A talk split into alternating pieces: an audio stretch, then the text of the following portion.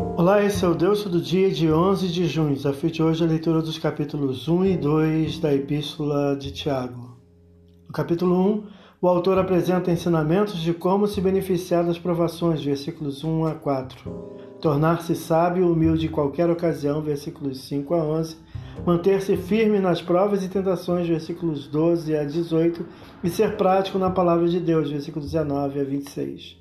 No capítulo 2, prosseguindo os ensinos, desta vez aborda a imparcialidade, versículos 1 a 13, e as obras que testemunham da fé, versículos 14 a 26.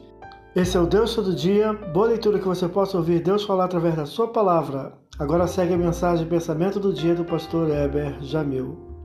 Até a próxima.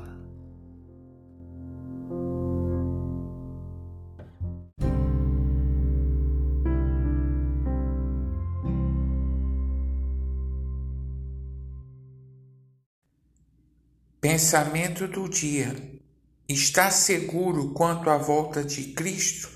Não é confiar na carne, em si mesmo, é confiar no sangue de Jesus e no poder do Espírito Santo transformador que nos fez novas criaturas.